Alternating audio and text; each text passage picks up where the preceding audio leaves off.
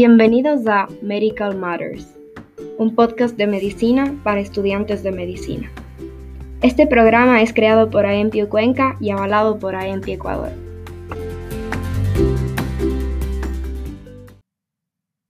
En el capítulo de hoy, Detrás del microscopio, la anatomía patológica en la práctica médica. Chicos, buenos días, tardes, noches, según nos estén escuchando. Venimos con un nuevo capítulo, esta vez a cargo de Cristian Freire. Buenas tardes. Joana Mora. Buenas tardes, compañeros. Y mi persona, Samantha Rea. Esperamos que lo disfruten. El día de hoy tenemos el gusto de presentarles a la doctora Maoli Schultz, quien es doctora en medicina y cirugía, graduada en la Universidad de Cuenca así también especialista en anatomía patológica por la Universidad de Guayaquil, subespecialista en ginecopatología por la Universidad de Granada, máster en antropología física y forense por la Universidad de Granada, también tiene un doctorado en biomedicina por la Universidad de Granada y actualmente labora como anatomopatóloga en el Hospital José Carrasco Arteaga y como docente en la Universidad de Cuenca. Buenas tardes, doctora. Bienvenida.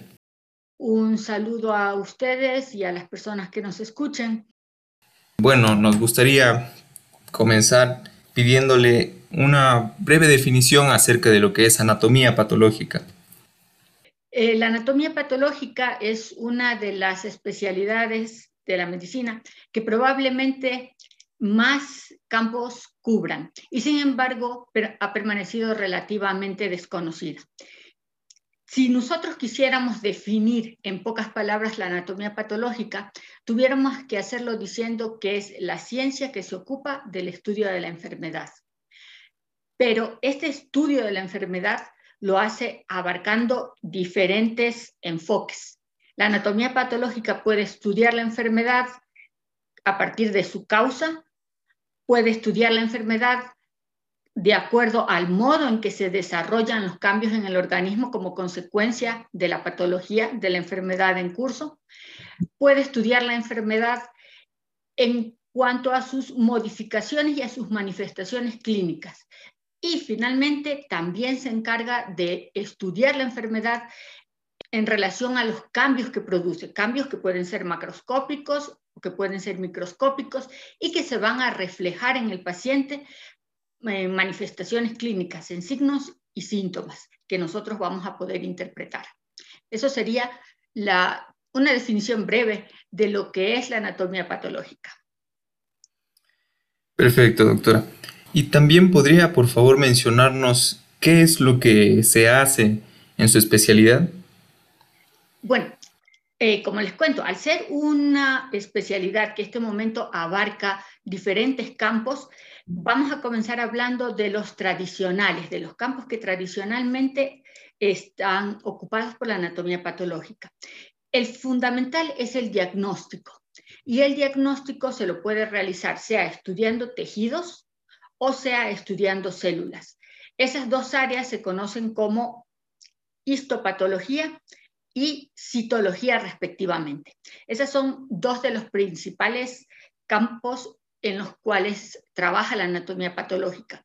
Y adicionalmente se lo completa con el estudio de las necropsias, que es una parte importante, aunque cada vez más venida menos en la anatomía patológica. Es una parte importante porque nos permite identificar a nosotros como médicos los cambios que estuvieron presentes en el paciente y que se revelaron en signos y síntomas que tal vez no pudimos asociar a lo que estaba pasando, de forma que vamos adquiriendo experiencias para los casos adicionales. ¿Qué, ¿Dónde se efectúa todo este trabajo? Pues fundamentalmente en un laboratorio. En un laboratorio que difiere mucho de los laboratorios tradicionales que la mayoría de los estudiantes de medicina y la mayoría de los médicos conocemos, que son los laboratorios clínicos.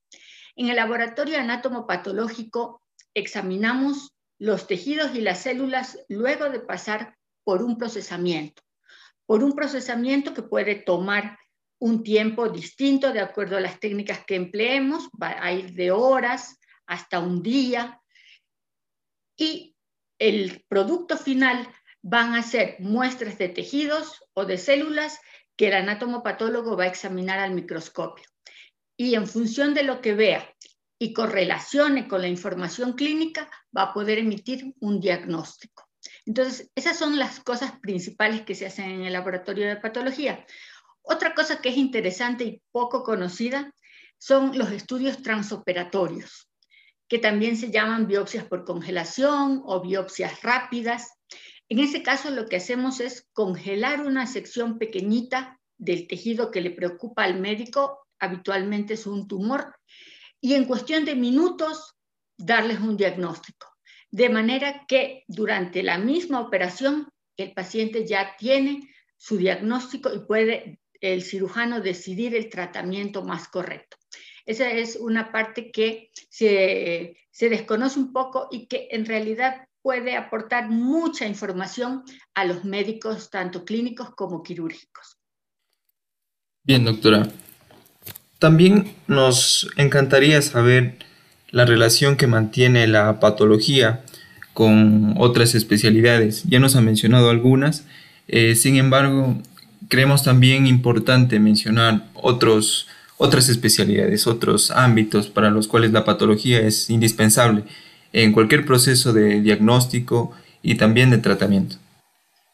Como habíamos mencionado, una de las relaciones más estrechas que mantiene el patólogo es con el médico cirujano, sin duda, porque muchas intervenciones se van influenciadas por los resultados de patología. Otras especialidades muy afines al área de la anatomía patológica son, por ejemplo, la oncología, la oncología tanto clínica como quirúrgica. Este momento ya el papel del patólogo ha sobrepasado el mero diagnóstico y se cuenta con técnicas especiales que permiten orientar al oncólogo en el tratamiento del tumor que tiene su paciente. Si bien está en progreso, y alguna, en algún momento, dentro de no muchos años, esperamos llegar a tener un tratamiento más personalizado, ya podemos en este momento identificar ciertos factores que le permitan al oncólogo decidir si una terapia es conveniente o no para su paciente. Por eso el trabajo del oncólogo y del patólogo están estrechamente relacionados. Eso no significa que las otras especialidades no estén vinculadas las ramas, todas las ramas quirúrgicas, urología, cirugía pediátrica, neurocirugía, están en relación con el anatomopatólogo. E inclusive las ramas que son consideradas un poco más clínicas, que forman parte de la medicina interna, trabajan también con anatomopatólogo de manera conjunta.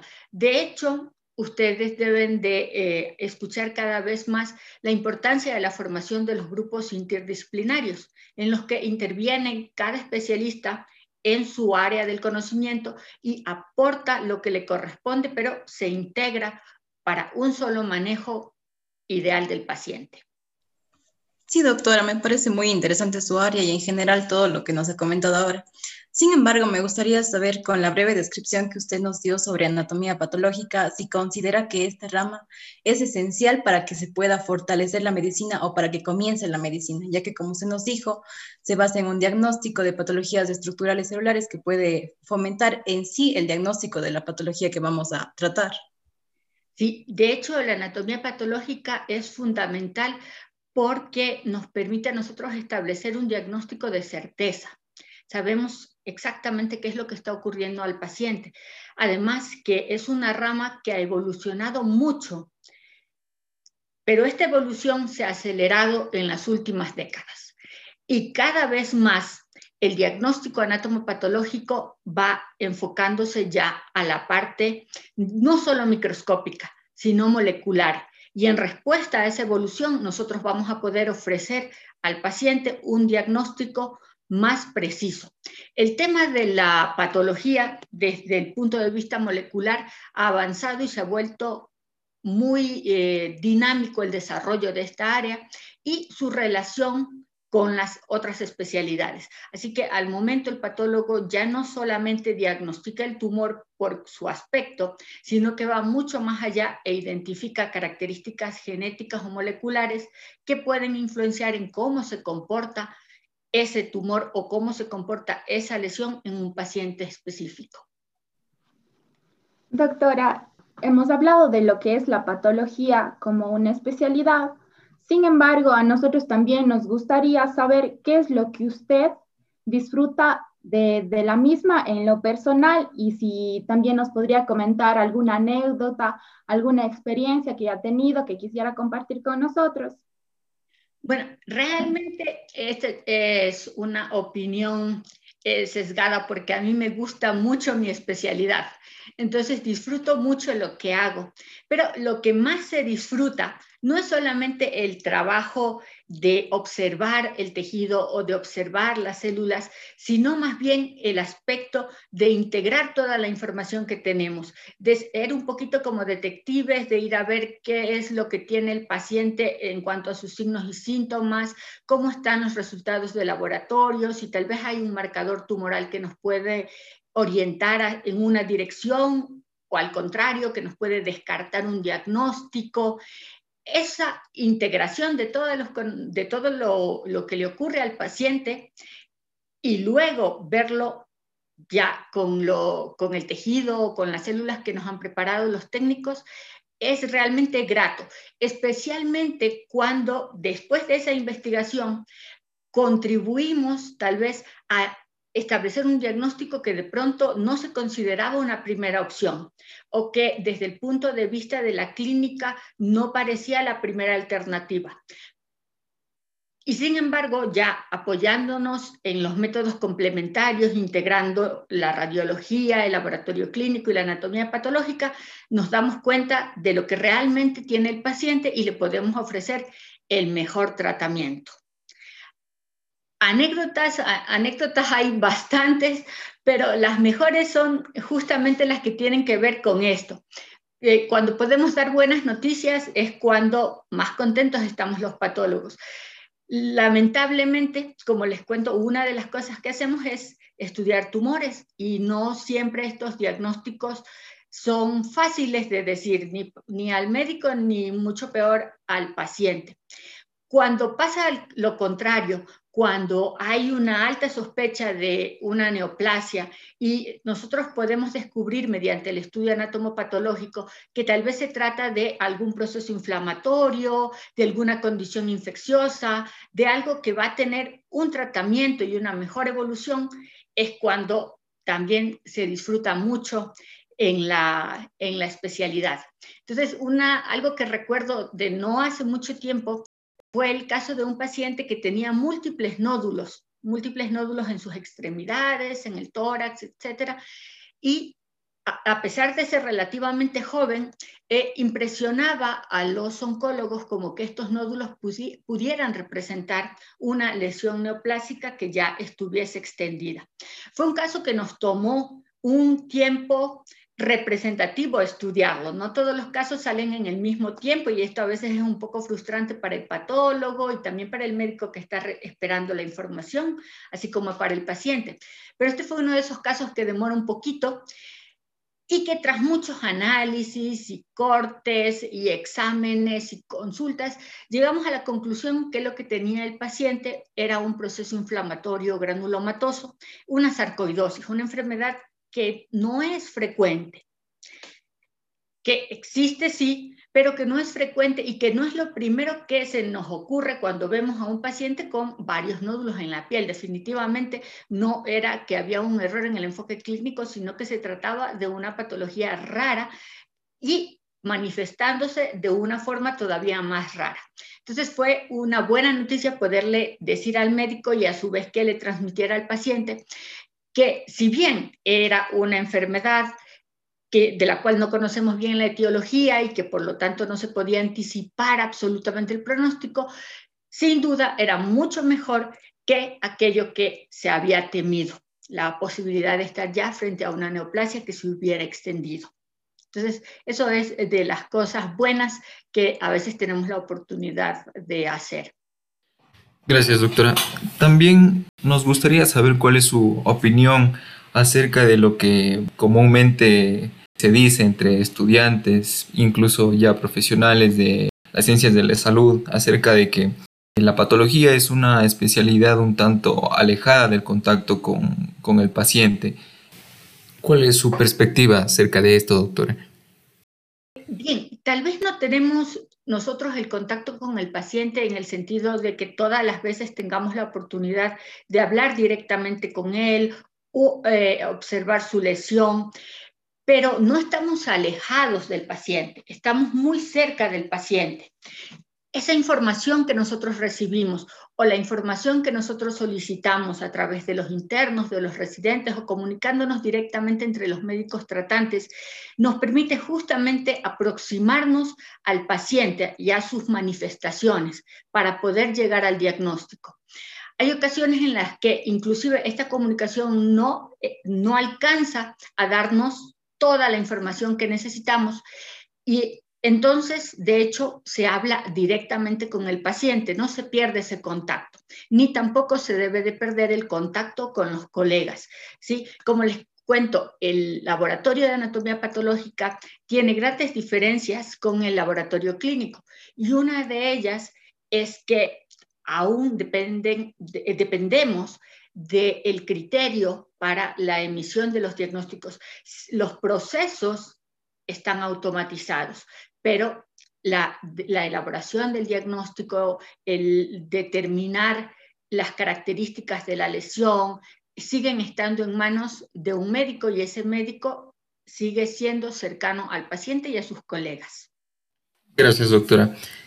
Una duda también bastante frecuente entre nosotros, estudiantes de medicina, ya cuando estamos por finalizar la carrera y con miras a una especialidad, es en dónde realizar esta. En el caso de anatomía patológica, ¿cuáles son los sitios en donde usted recomendaría realizar un posgrado y por qué? Bueno, la elección del sitio donde realizamos el posgrado depende de una serie de factores. Uno de ellos, claro, va a ser la especialidad que hayamos escogido. Para aquellos que deseen realizarla aquí en el país, hay escuelas de anatomía patológica en la ciudad de Quito, había en la ciudad de Guayaquil y tengo entendido que se va a retomar la especialidad que están en ese proceso justamente la Universidad de Guayaquil y, Solca. Eh, hubo aquí en, la en, en Cuenca, eh, la Universidad de la SUAY era la, la, responsable de esto, pero este momento está vigente aquí en el país la formación en la ciudad de Quito. Fuera del país, nosotros tenemos una serie de lugares donde existen muy buenas escuelas de anatomía patológica y como digo, el escoger el sitio va a depender de múltiples factores. Dentro de nuestro continente podemos mencionar Brasil, que tiene muy buenas escuelas, Argentina, Chile, Colombia, por supuesto Estados Unidos. Estados Unidos eh, establece un, un nivel porque de hecho muchas de las, de las cosas que se diagnostican y las formas en las que se diagnostican están influenciadas por los colegios de patología de los Estados Unidos. Fuera de nuestro continente, Europa también cuenta con muy buenas escuelas de anatomía patológica. Italia, Inglaterra, España son probablemente las que nos resulten más cercanas a nosotros. Sin embargo, pueden hacerlo también en otros lugares como Alemania, Francia o Suiza. En todos estos lugares tenemos escuelas de anatomía patológica que nos ofrecen una ventaja, una ventaja que recién está llegando a nuestro medio y es la subespecialidad en anatomía patológica. Hasta hace muy poco, especialmente dentro de la ciudad de Cuenca, el ejercicio de la patología abarcaba todas las subespecialidades. Igual que ha pasado con la medicina, que ha tenido que irse dividiendo un poco porque el campo del conocimiento ha crecido tanto que es imposible que un solo individuo lo domine, lo mismo está pasando con la anatomía patológica.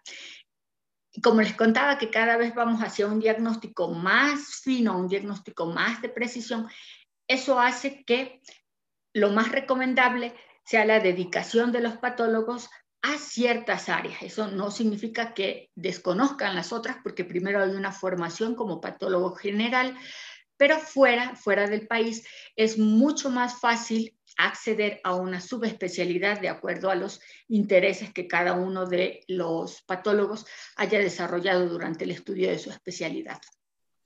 Todo hasta el momento, doctora, nos ha parecido muy interesante. De igual forma, hasta el momento, creo que nosotros estamos enamorados de la anatomía patológica. Sin embargo, nos gustaría saber o que usted nos dé algunos aspectos positivos o motivaciones para que otros profesionales de la salud se guíen o se orienten para el campo de anatomía patológica para continuar su vida profesional.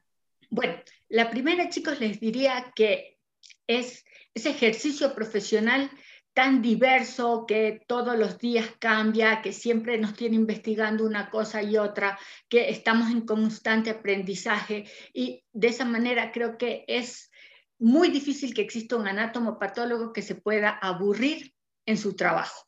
Es una especialidad muy, muy entretenida. Lo otro es el aporte que hacemos realmente al paciente que nuestro trabajo tiene un impacto y un significado profundo en la vida de ese paciente en cuanto tenemos la posibilidad de ofrecerle el mejor diagnóstico y de orientar el mejor tratamiento.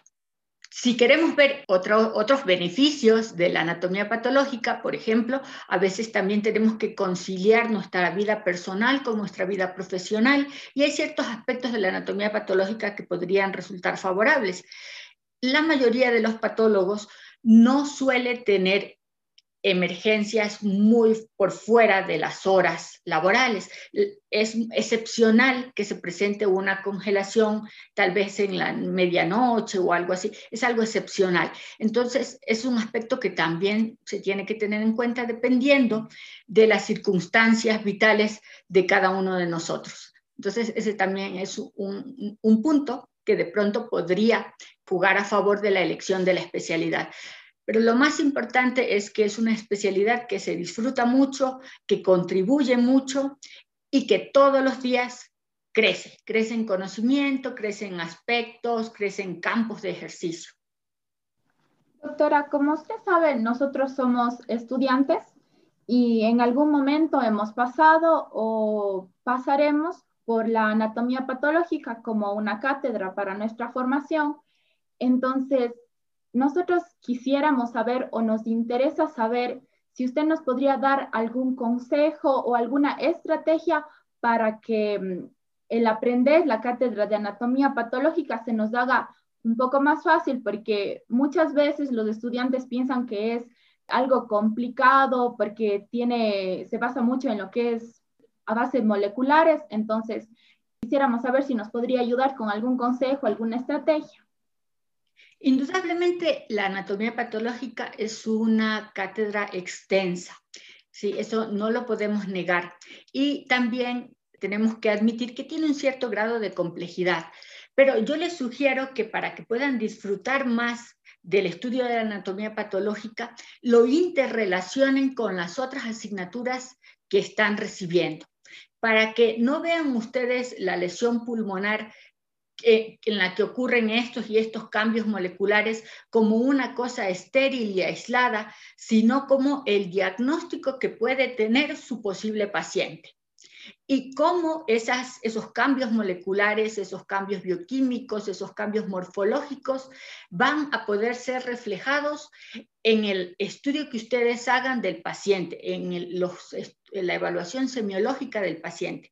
Siempre, y esto es una recomendación personal, no solo para anatomía patológica, sino para todas las asignaturas que debemos de cursar durante la carrera de medicina, es procurar ir relacionando lo que aprendemos en una asignatura con otra, porque al final todas nos llevan al mismo sitio, que es al mejor diagnóstico y tratamiento de nuestros pacientes.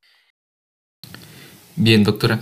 Ahora, en el contexto de la COVID-19, han sido varios los ámbitos afectados.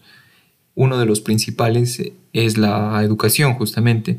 De forma que hemos hecho una transición a la educación virtual que de una u otra manera ha cambiado nuestra forma de aprender. En cuanto a la patología, ¿cómo ha afectado este cambio de modalidad de estudio? Bueno, de hecho, no hay algo que pueda reemplazar al contacto del docente de forma presencial con los estudiantes. Indudablemente es la mejor forma de transmitir conocimiento, especialmente en una carrera como la nuestra.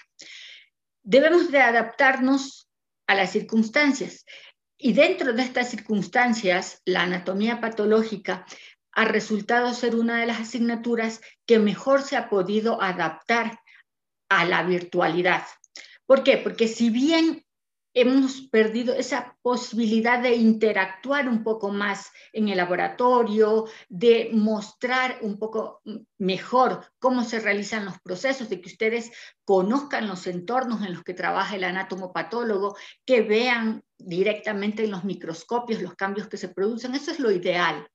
Sin embargo, sí hemos podido cumplir el objetivo de que tengan un conocimiento general de la parte anatomopatológica que les corresponde para el nivel de la carrera, mediante el empleo de múltiples imágenes macroscópicas y microscópicas que pueden ser compartidas virtualmente. Entonces, sin ser el entorno ideal, la anatomía patológica ha podido adaptarse a esta circunstancia. Esperemos que dentro de poco podamos volver al al desarrollo más tradicional de la docencia en el sentido de poderlo hacer de manera presencial.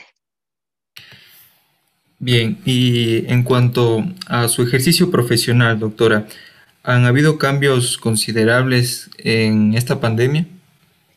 Al inicio de la pandemia, sí. Al inicio tuvimos nosotros un importante descenso en la, en la evaluación de los estudios patológicos. Eh, como ustedes saben, cuando eh, inició esta pandemia, pues se estaba desarrollando, se estaba investigando, se estaba conociendo este virus, su naturaleza, su comportamiento, y se detuvo un poco el ejercicio normal de la medicina, no solo en patología, sino en todas las demás áreas. Eso frenó temporalmente ciertos tratamientos clínicos y quirúrgicos y eso a su vez impactó en el desenvolvimiento de los anatomopatólogos. Este momento transcurrido más de un año de pandemia, hemos vuelto prácticamente a la normalidad. ¿sí? Eh, ahora conocemos mejor cómo protegernos, cómo manejar las piezas quirúrgicas, qué es lo que representa o no representa un riesgo. Por lo tanto, el ejercicio de la medicina está gradualmente regresando a su causa normal, obviamente aún limitado por el impacto que representa el gran número de casos que seguimos teniendo de pacientes COVID positivos. Antes de finalizar, doctora, sin embargo, para acabar con broche de oro, tenemos una pregunta. Si nos podría dejar una recomendación para, en general, todos los estudiantes de medicina y algunos que se animen por seguir esta rama, de cualquier rama de medicina, obviamente, eh, le pueda dejar una recomendación a ellos. Bueno, ante todo, recordar que la medicina es una mm, carrera que se comienza, en la que se comienza, pero nunca se termina de estudiar. Entonces, que eso lo tengamos presente. Que recordemos que nuestra carrera es una carrera en la que los conocimientos evolucionan rápidamente y que debemos mantenernos actualizados, independientemente de cuál sea la rama en la que vayamos a trabajar o el sector al que nos vayamos a dedicar. Y esa mentalidad de innovar, de prepararse, debe de estar presente desde nuestra etapa como estudiantes y mantenerla luego en nuestro ejercicio profesional. Y procurar, aunque no todas eh, las ocasiones es posible, procurar que el ejercicio de nuestra profesión resulte grato y contribuya a nuestro desarrollo personal y al desarrollo de la sociedad. Bueno, doctora, en todo este tiempo que usted nos compartió un poco de su experiencia, creo que nos ha dejado muchas enseñanzas y esperamos que todos nuestros oyentes puedan apreciar el material que estamos haciendo para ellos y que puedan compartirlo de igual forma con más personas para que lleguen a escucharlo muchas personas. Y finalmente, ahora, doctora, le agradecemos muchísimo por su tiempo y las enseñanzas y recomendaciones que usted nos dejó este día en la entrevista. Los integrantes de Medical Matters deseamos que tengas mucha sabiduría y éxito en todas sus actividades diarias, doctora. Mil gracias. Muchas gracias a ustedes He disfrutado mucho de la entrevista y espero que contribuya un poco al conocimiento de mi especialidad, que como digo es realmente una especialidad muy linda y que ha permanecido un poquito desconocida. Así que es un campo al que invito a los nuevos estudiantes de medicina a considerar como una posible línea de trabajo ya cuando ejerzan la actividad profesional. Muchas gracias. Muchas gracias, doctora.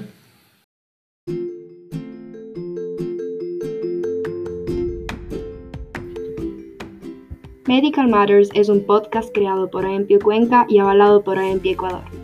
Si te gustó nuestro contenido, te invitamos a seguir nuestro programa en Spotify y seguirnos en nuestras redes sociales como AEMPIO Cuenca.